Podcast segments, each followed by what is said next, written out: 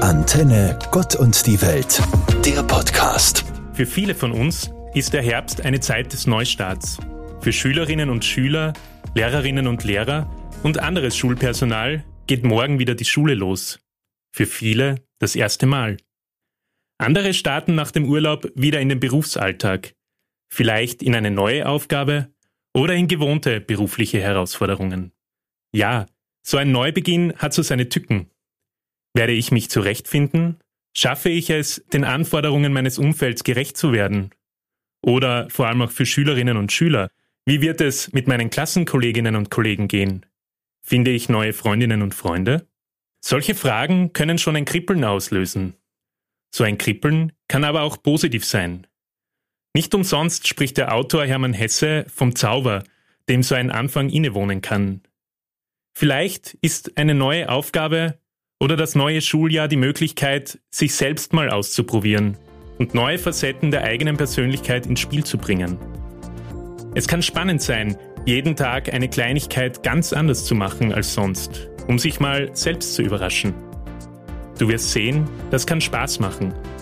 Nicht nur zu Zeiten eines Neustarts.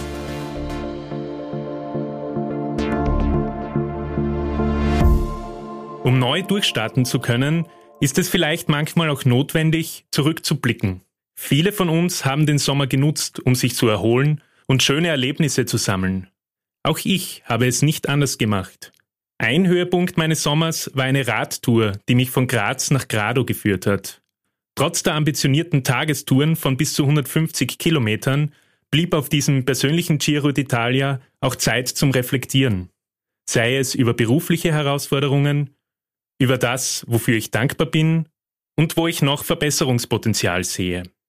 So ein entschleunigendes Reisen auf zwei Rädern bringt aber auch mit sich, die unmittelbare Umgebung noch intensiver wahrzunehmen und im Moment zu leben. Etwas, was im Alltag mit seinen Anforderungen manchmal zu kurz kommt. Was war dein schönstes Erlebnis im Sommer? Was oder wer hat dich inspiriert oder zum Nachdenken gebracht?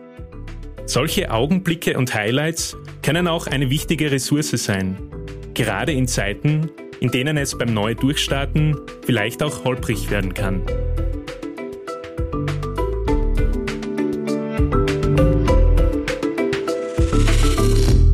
Die wohl wichtigste Komponente im Zuge eines Neustarts ist man selbst.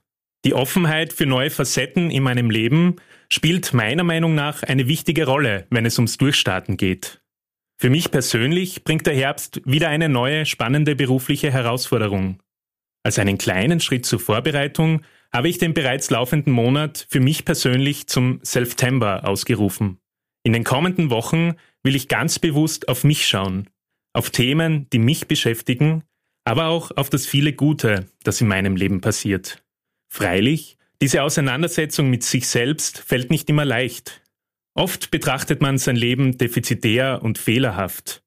The grass is always greener on the other side, wie es in einem englischen Sprichwort heißt. Vielleicht wächst mit Blick auf die eigenen Möglichkeiten, auf Dinge, die ich selbst gut kann, auch die Erkenntnis, dass die eigene Spielwiese des Lebens ebenfalls in einem saftigen Grün daherkommt.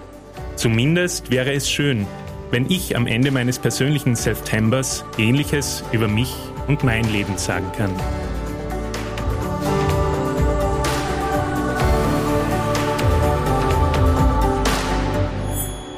Der Neubeginn ist in der Literatur- und Musikgeschichte ein beliebtes thematisches Motiv.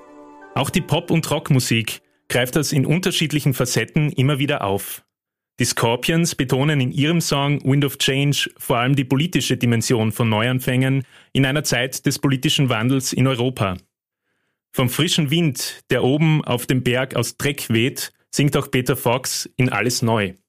Der Song, der mich momentan am intensivsten zu diesem Thema begleitet, stammt aus der Feder des britischen Musikers Paul Weller.